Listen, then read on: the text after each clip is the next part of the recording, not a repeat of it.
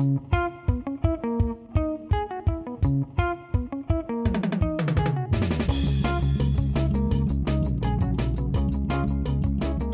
a todos, bienvenidos a Bendito Fantasy, edición de Capitanes. En esta ocasión me acompañan Gerardo y Luis para platicar de cómo nos ha ido, porque pues ya tenemos un buen rato de no hacer una de Capitanes, no, no daba tiempo para alcanzar a platicar de todo con estas super jornadas una tras otra. Por fin eh, la Premier League nos da un poquito de espacio para platicar, para descansar, para pensar lo que va a pasar. Y pues estamos de regreso. ¿Cómo están, chavos? ¿Qué tal les ha ido con los capitanes? ¿Ya listos para escoger otro más? Sí, sí, sí. Hola, ¿qué tal a todos? ¿Cómo están? Eh, pues con los capitanes bien, con, con, las transferencias no tanto. Entonces, eh, pues ahora sí que hay que seguir. Bueno, al menos personalmente sí me voy a aferrar a la capitanía. No, no tengo de otra con, el, con los equipos que me han tocado. Luis.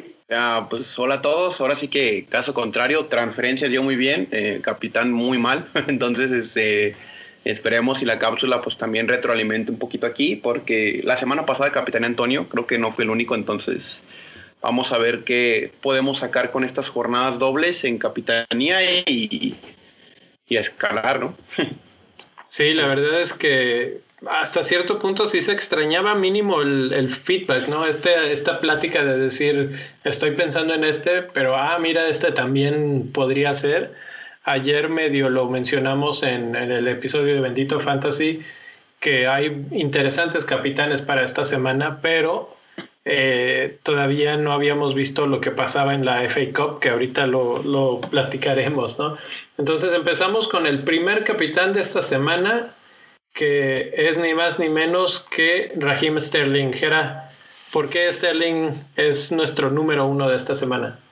Fíjate que Sterling es un gran capitán por cómo ha estado haciendo las cosas últimamente. Eh, calladito ha sido muy consistente, muy diferente a lo que fue eh, la temporada anterior, que era de latigazos, de explosividad.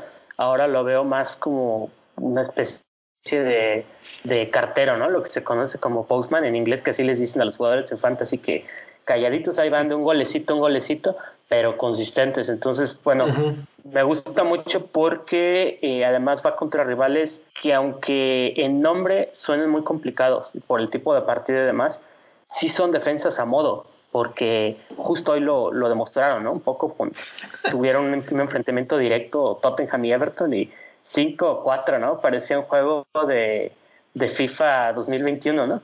Exactamente. no lo pudiste haber descrito mejor. Un FIFA 2021 que todos los partidos parece que terminan con 11 goles. Y, y este caso, pues 5-4, eh, no solamente nos habla de lo pobres que son las dos defensas en, cierto, en cierta medida, eh, pero también de lo desgastante que fue este partido. Cuando lo contrastamos con lo que tuvo que hacer el, Manchester City contra Swansea, en el cual Gundogan sale al cincuenta y tantos y Sterling también lo descansan y, y, pues ganan relativamente tranquilo, pues también eso ayuda un poco a decir Sterling bien contra equipos que están porosos ahorita que se les van muchas Sí, y, otra cosa también de Sterling es que siempre está en la capitanía el factor explosividad, aunque dije que esta temporada la, había estado haciendo como a cuentagotas, ¿no? La cuestión de los goles.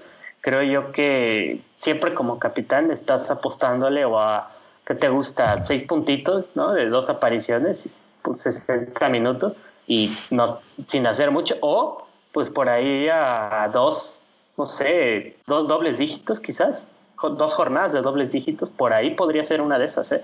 porque sí, de hecho, incluso es un candidatazo a como ve las cosas a la triple capitanía, incluso, no sé qué piensen los dos, si está muy descabellado.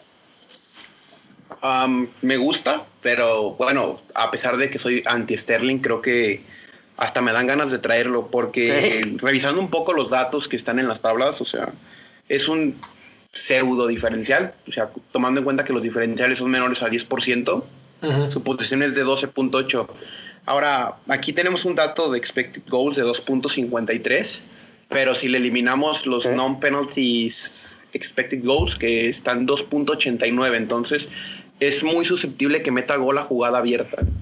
Tomando en cuenta que no cobra los penales después del que voló, creo que tenemos la cobertura de que no le van a quitar dos puntos y aparte es muy amenazante en jugada abierta y el Manchester City así, este, pues te liquida los partidos y las defensas, como ya mencionó Jera, pues no son, no son tan fuertes que digamos. Así es. eso que mencionas de los, eso que mencionas de los expected goals me parece importante mencionar porque tiene 2.5, 2.8 más o menos, dependiendo de cómo lo queramos medir, pero tiene cuatro goles, o sea que está superándose un poquito de eso en las últimas cuatro jornadas. Eh, pero también se podría decir que ahí está, o sea que lo que se espera lo está empatando, empatando, empatando, y contra equipos de todos los tipos. Entonces, pues en este caso Spurs y Everton que no están también tampoco es como hablar de Liverpool la semana pasada que también decíamos, bueno, es un partido difícil, pero no andan tan bien. Bueno, pues igual, equipos difíciles que no andan tan bien, incluso algunos con lesiones como Everton, que hoy tuvo la baja de, de Coleman, por ejemplo. Y, y, ese tipo de situaciones pueden irles mermando poco a poco. No sé si Diñe también andaba ahí, ahorita estaba buscando rápido la información, si Diñe estaba también lesionado, ¿no? Sí, también es una posible baja. Eh, además, últimamente, no sé, se le ha, dado por rotar a Ancelotti en defensas centrales, ¿no? Este, a Mina le dio descanso, a Kim le dio descanso, entonces quizás se lo esté guardando para ese partido, para jugar con esos dos que son los que dan un poquito más de garantías y entre comillas, ¿no? Porque sabemos que sobre todo Mina suele cometer muchos errores de repente. Así es, así es. Pues ahí está. Regime Sterling es nuestro número uno, 12 tiros eh, y de esos la mitad van a puerta. Entonces, bueno, pues lo tenemos que considerar porque pues tiene doble jornada y en doble jornada el capitán tiene que ir por ahí sí o sí casi siempre.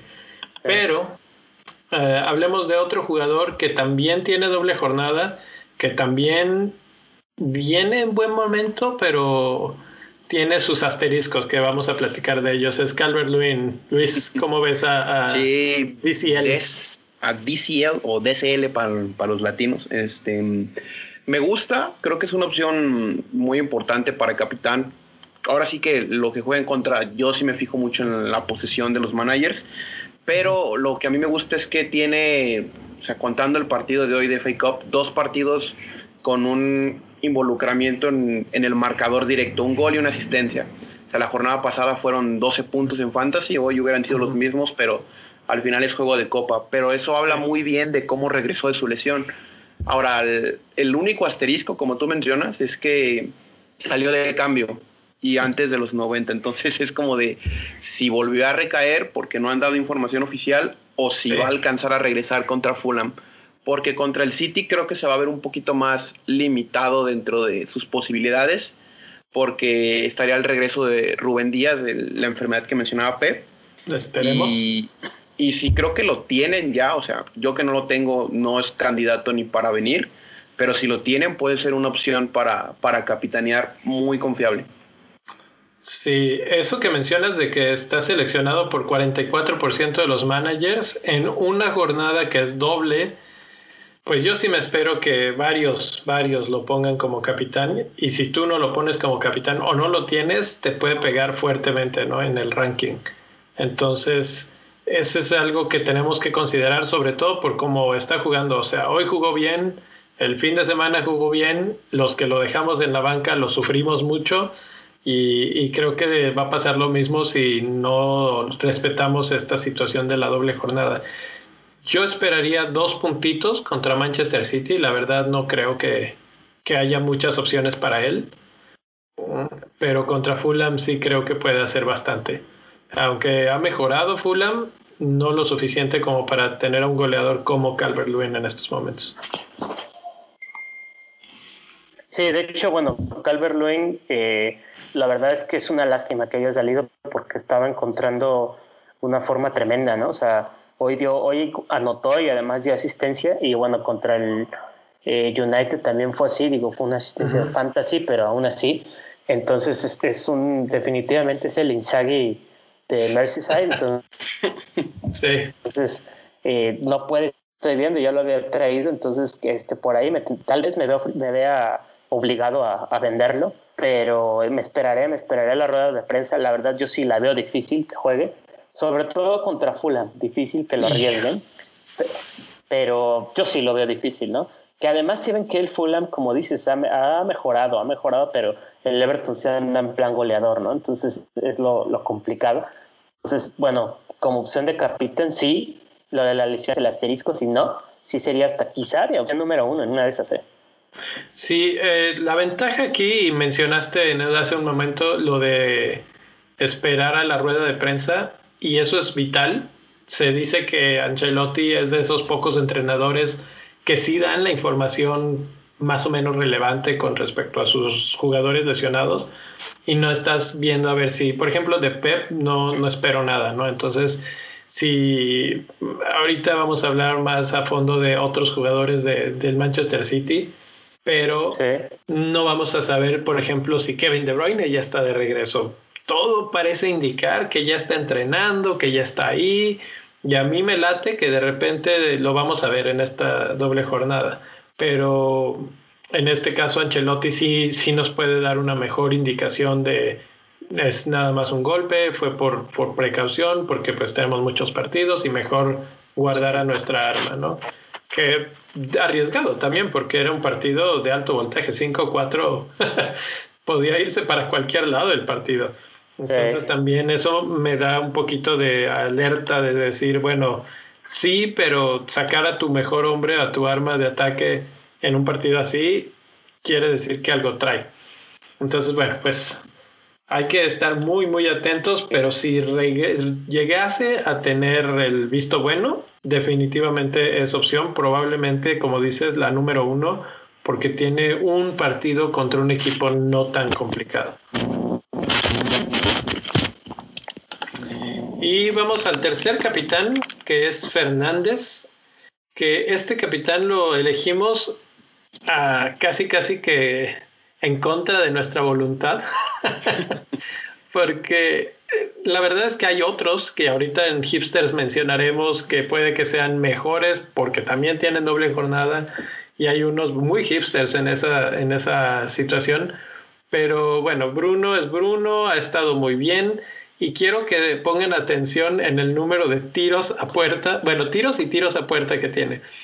23 tiros comparado con lo que acabamos de ver de Calvert Lewin que eran 9, uh -huh. 23 tiros y de esos 7 han sido a puerta, que también a veces se siente que tira por tirar, así como ahora este, este episodio está muy FIFA, pero así como te tocan sí. unos que nada más llegan y tiran, ¿no?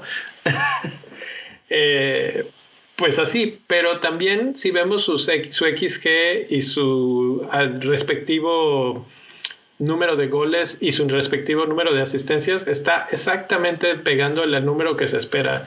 2 y 2, 3 y 3. Y como dice Luis, 59% de posesión de los, de los managers. Entonces este sí de plano es súper, súper popular. Ayer platicábamos en el podcast de Bendito Fantasy que el 75% de los managers de la liga de Bendito Fantasy tienen a Bruno. Y pues sí. ahí se ve reflejado, 69 en total en el mundo. Entonces, Bruno eh, va a estar en todos los equipos y tal vez no todo el mundo lo capitanee. Y nunca falla que uno de jornada simple sea el que mejor lo hace, ¿no? Y Bruno tiene un partido muy, muy accesible, se podría decir. West Bromwich, no creo que sí. sea mucho rival. No, y aparte tomar en cuenta que perdieron la ventaja contra Sheffield porque iban ganando, entonces es un equipo al que no le, no le puedes confiar la portería en cero, entonces los goles van a caer sí o sí. Ahora lo que a mí me gusta de Fernández es que pues creo que después del 9-0 eh, cayó sus dudas sobre su mal estado de forma porque si eran ciertas en parte de que estaba dando puros como blanks o una asistencia y su involucramiento era muy bajo, uh -huh. pero creo que ese partido le ayudó a emparejar las, los números pues, y ya con eso creo que tiene dos dobles dígitos seguidos, uno de 17 y otro de 12 por ahí, entonces Fernández creo que está comprobando que no necesita tiempo de adaptación a Premier League y desde que llegó, ya el año que lleva cumplido, ha estado regresando puntos así todo el año, la verdad. De hecho, ahorita que mencionas en, su puntaje de su récord en, en, Fantasy Premier League, está nada de, de, romper lo que hizo Salah en su mejor temporada. O sea, en el, en el mismo, eh, tomando en cuenta el mismo número de partidos. Parece que está como a, ¿qué les gusta? Debe estar como a unos 14, 13 puntos de, de igualarlo. Entonces le quedan creo que dos una, una, buena jornada contra West Bromwich y se acaba ese, ese récord. Y, es bastante probable, la verdad. Lo que nos deja la duda, y bueno, hablamos de Fernández casi en cada episodio de Capitanes, entonces no hay mucho más que decir. La verdad es que es un hombre que es capitaneable casi cada semana. Y, y, pues la verdad es que si no es que fuera, si no es porque es doble jornada, este partido con este jugador sería indudable. Obvio, ¿no? Era, sería el obvio. Pero, pues como hay doble jornada, tenemos que considerar a jugadores de doble jornada. Y aquí es donde vienen los capitanes hipster. que vamos a empezar aquí atrasito con, con este que lo he oído, lo he visto mencionar en Twitter y digo yo, ¿en serio? ¿En serio? ¿En serio? Ya lo de lo de Duffy se va a quedar atrás. Capitanear a Pope en esta doble jornada. Eh, no sé, bueno, ustedes platíquenme ¿qué, qué opinan de capitanear un portero eh, o en este caso a Pope. Mira, yo lo tengo y la verdad es que hasta está en duda ahorita para el Burnley, lo confirmó uh, Sean Dyche, entonces yo sí creo que va a jugar, o sea, él dijo que era algo muy leve. se me hace muy buena opción porque es un portero que es un imán de, de bonus points. Entonces eso, eso lo catapulta. O sea, la verdad es que cuando esperas que no haga nada, él está ahí haciendo atajadas por doquier. Entonces casi siempre pasa bajo el radar. Eh, a lo mejor el único asterisco que yo pondría son los rivales contra los que se enfrenta, que sobre todo el Palas, que ahorita anda sin su talismán goleador, y que la verdad su, su agresividad es muy baja. Entonces no sé cuántos tiros a gol tenga que, que sacar, ¿no? Realmente. Entonces, si no saca tantos tiros a gol, ahí sí catapulta un poco más a la defensa, pero Pope, entre todos, es el que tiene más potencial en bonus. Entonces, a mí no se me hace descabellado. O sea, un clean sheet sí lo veo, sí lo veo casi casi firmado. Fíjate que eso que mencionas de, de, los tiros y de qué tanto le van a tirar, pues es que también ellos no tienen delantera en estos momentos. Entonces, ¿quién va a atacar en ese partido? Se van a quedar en medio campo con el balón ahí parado, ¿no? Eh, y por el otro lado, el otro partido es contra Fulham, que si hay algo es que están, vamos a decir, intentándolo, ¿no? Están tratando de salir del hoyo y está, pero sus tiros y sus ataques son tan chatos, tan pobres, que son exactamente el pan nuestro de cada día de Pope. Entonces, pues mejor aún. Venga, venga nosotros te reino con los bonos y, y Pope. Ahí sí se puede aventar un, un doblete de clean sheets. Ahí van 12 puntos, más lo que le den las salvadas, más lo que le den los bonos. Sí suena bastante atractivo. O sea, ya cuando lo pones con ese paquete completo, dices, hijo, Pope. Luis, ¿alguna otra cosa que quieras agregar de Pope? Quiero decir algo eh, que no es em, Pope, pero después. No, me gusta. Creo que no es momento para tener un portero tan caro. La doble lo, lo amerita, pues, porque ellos son los primeros beneficiados en eso. Pero no sé, primero por la duda de que no va a jugar y creo que el único dato que lo respalda son las atajadas, porque la temporada pasada la sensación fue Pope, pero porque Burnley era una máquina de clean sheets, o sea, tú esperabas, se le sacaban clean sheets hasta el United en Old Trafford. Entonces, esta temporada no se ha visto así. Y probablemente su único argumento a favor son las atajadas, porque es el segundo arquero con más atajadas, con 87, solamente detrás de Johnston, que es muy exigido en la Premier. Entonces, este, creo que las cualidades para verlo en, en esos rubros como el año pasado no son las mismas, pero así como menciona Jera, pues está muy presente en los bonus y por lo general las victorias que ha sacado el Burnley son gracias a Pope. Pues fíjate que acabas de, Bueno, que además, alguna vez leía que, si alguna vez veía que, que, justo genera muchos bonus, por lo que apenas creo que se comentaba, de hecho ayer lo comentaron, que los tiros que le, que le dan normalmente son de fuera del área y de baja calidad, porque la defensa obliga a que, que, los atacantes hagan eso. Y otra cosa que me parece importante es lo que decías, o sea, hace una temporada era una máquina de hacer este, clean sheets y esta parece que no tanto, pero la verdad es que el Burnley es un equipo con el que puedes confiar, eh, en el que puedes confiar en, en, ello, porque incluso desde antes que estuviera Pope, ya por mera estructura cuando estaba Hitton era lo mismo. O sea, porque clean sheet en, Old Trafford lo hicieron. Ahorita ya hicieron uno en Anfield. Entonces, son garantía en cuanto a defensa. Ahora, la capitanía es otra cosa porque sabemos que pueden cometer errores, ¿no? Entonces, ya ven como todos confiamos en mí, ¿no? Y vean lo que pasó. Entonces, pues, solo quería decir eso. Yo, este, yo tengo dos problemas, pero uno me voy a contradecir en 20 segundos. El primer problema es que un portero sí tiene un cierto tope de puntos que te puede dar. O sea, si todo sale bien, te va a dar este, dos clean sheets, que son 12 puntos, tal vez una de atajadas, tal vez te da otros cuatro por ahí, tal vez los bonos. Pero esos son muchos tal vez, ¿no? Y, y es muy fácil perder esos tal vez. Además, con un gol se acabó el, el seis puntos con un gol en cada partido ya te quedaste en cuatro puntos en lugar de 12, ¿no? Entonces, ese es mi gran, gran problema o asterisco o duda que tengo con un portero. Ahora, ahí viene la contradicción. Eh, ya platicamos de Pope, ya dijimos que podría ser, que etcétera. Y no está aquí en nuestra lista de, de hipsters, pero lo voy a tirar al ruedo. Ederson tiene mucho más probabilidades de, de clean sheets por cómo está jugando el City. Bueno, aunque en estos dos partidos puede que no.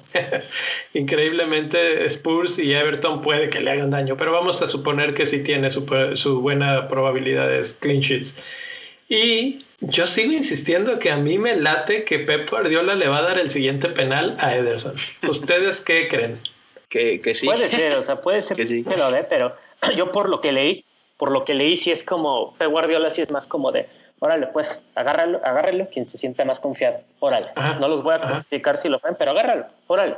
Y muchas veces, por ejemplo, cuando Kevin andaba bajón en confianza, ¿se acuerdan? Creo que hasta regaló el penal, ¿no? Apenas, no hace mucho. El, se lo dio a Sterling.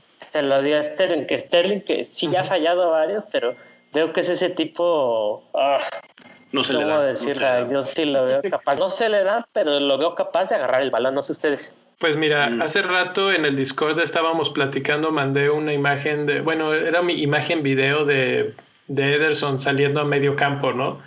Y, él comentaba que él cuando juega cascarita con sus amigos, él juega de mediocampista. Me recuerda un poco a alguien tipo Jorge Campos, que era bueno en la portería, pero que le encantaba jugar a, este, más adelante en la cancha yo creo que sí se está mencionando, ya la presión está sobre Gundogan en el aspecto de que ya lo falló y suele ser que cuando uno falla en el City cambian a otro.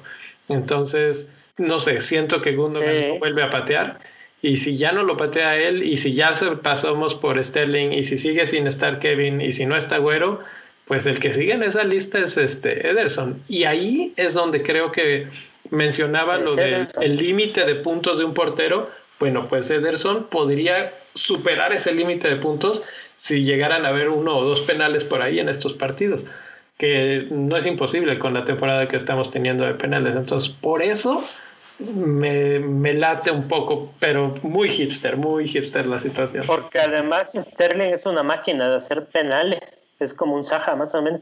Sí, sí, ya lo vimos en la semana. Eh, hablando de penales, vamos a hablar de otro jugador que es 100% penales, ¿no? Y es Jorginho de, de, Chelsea. Tampoco tiene doble jornada, otro de los pocos que no tienen doble jornada que hablamos esta ocasión, pero anda en buen momento. Parece que tiene muy buena relación con Tuchel, entonces yo creo que él va a estar jugando. Y eh, está tirando todos los penales y los tira muy bien. Entonces por ahí podría haber otra opción. ¿Cómo ven ustedes alguien? Yo lo veo varios escalones más abajo de, de los que ya hemos mencionado. Mm, este yo lo propuse, de hecho, ¿no? Es que se, Este, ahí este, el nivel de confianza en jugadores del Chelsea es muy bajo por parte de Werner. Están recuperando apenas y era un cobrador de penales. No creo que le den los penales a Mount y Jorginho se ha levantado como con categoría en este renacimiento blue y dentro de esta ruleta nueva de, de Tuchel, este Jorginho se está moviendo, se está quedando fijo. Él y Rudiger, entonces a mí me gusta porque cobra los penales, ya vimos que contra Sheffield cobró eh, anteriormente y Newcastle pues pues bajita la mano, pues sí cometen penales, entonces este ahí está una de las opciones hipsters, demasiado, porque su inicio de temporada fue hipster y con mucho ritmo, pero después se cayó y creo que es el momento de que, pues si no tienen confianza en gente como Saka o son anti-Suche, pues pueden traerse a, a Jorginho.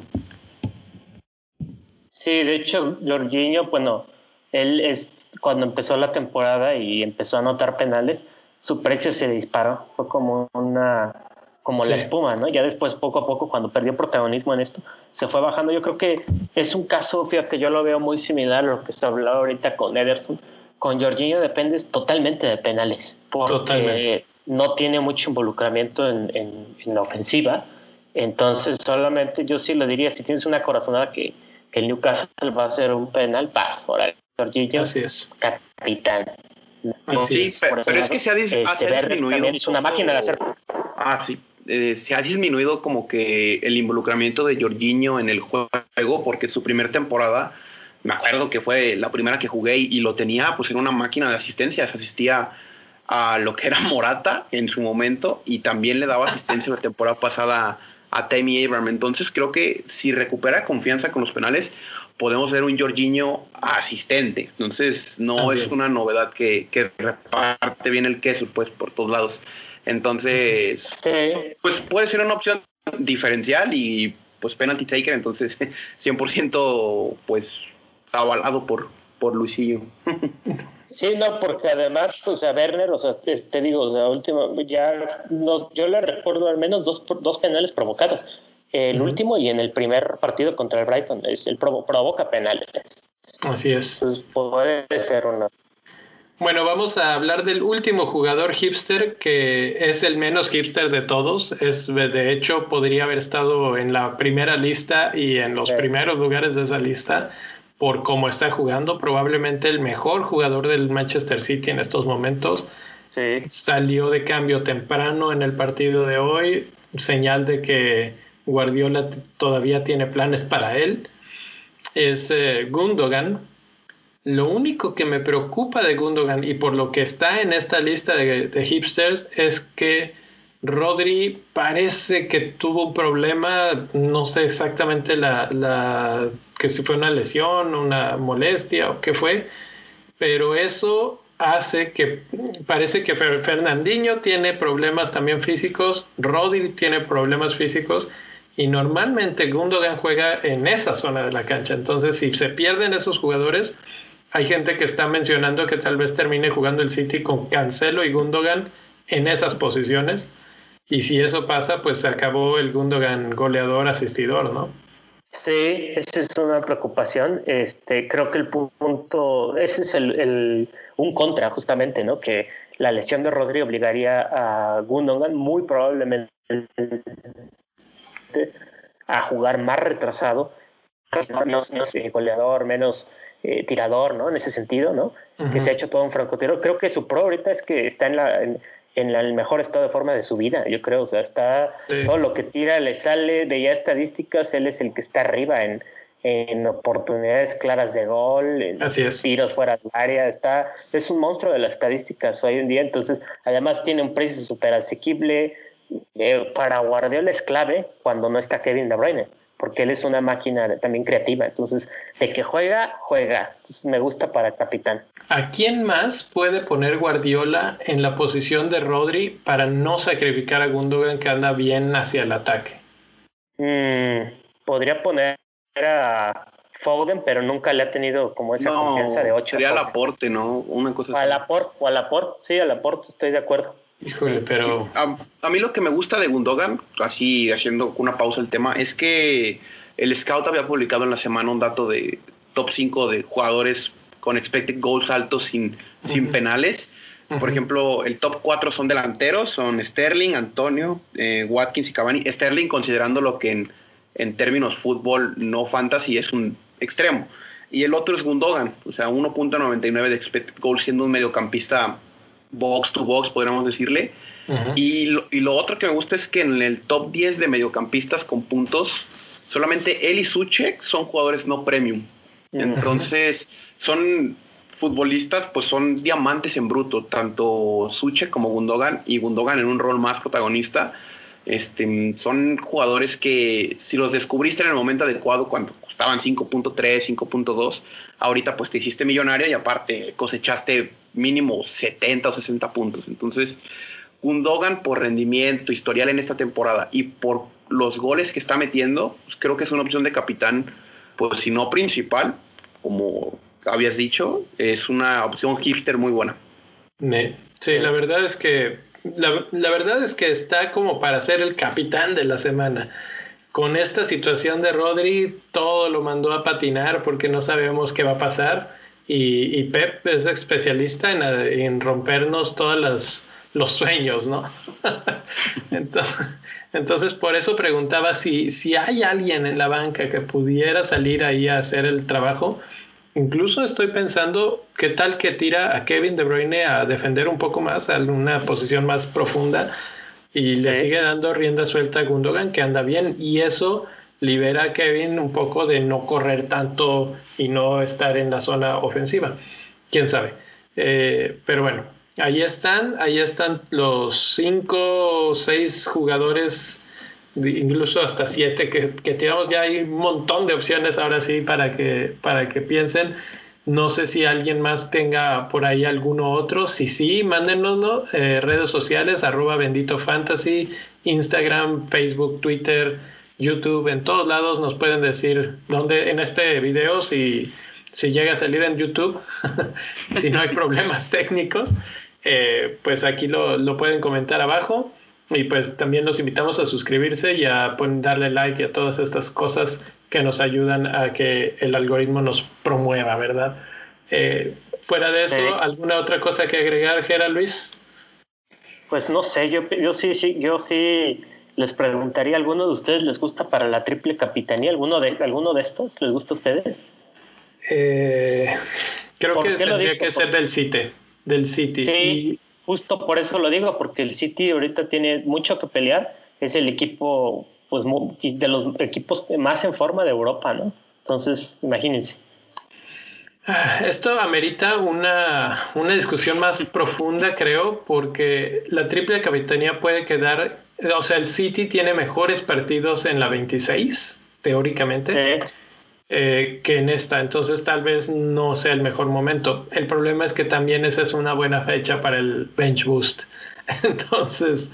No, y además en la 26 Champions. Sí, entonces ahí hay mucho más ruido en cuanto a la selección de jugadores y tal vez algunos descansen, algunas cosas así. entonces, por, por todas esas cuestiones, creo que sí, sí es una buena opción ya empezar a pensarlo para esta semana creo que sería Sterling, es el más seguro de todos. O sea, si nos fuéramos a, aventar con algo, Sterling es el, que, el que da más seguridad. Los demás o tienen problemas de físicos, como Calvert Lewin o Gundogan, que puede que baje más su posición, o Fernández, que nada más tiene un solo partido. Entonces creo que sí es, sí es por ahí. O esperar. ¿Tú, Luis, dices algo diferente? Em, pues ahorita triples yo creo que no, ¿eh? a lo mejor si tienes como que la confianza de Patrick Bamford de capitanearse a sí mismo, este, probablemente sí te salga en esta, pero... En la semana que viene, que la semana que viene probablemente estaremos hablando de Patrick Bamford que juega doble partido. Pero sí, el único es el City y no son encuentros fáciles, ¿eh? son... Tottenham y Everton es... Creo que es la doble jornada para definir el título, entonces probablemente ahí sea un poco arriesgado triple capitanear a alguien, considerando que la 26 está muy, pues como dicen los rumores, se, escucha muy, muy llamativa. Mm. En la 26 van a tener también doble partido jugadores de, de Spurs como Kane y como Son, que cuando están los dos juntos son más explosivos. Entonces, bueno, ya tenemos mucho de qué platicar en las futuras. Ahí les dejo la invitación para que estén atentos, se suscriban y pues nos veamos en una semana para seguir hablando de capitanes. Gracias Gerard Luis por estar aquí conmigo y suerte, suerte con la selección de capitán.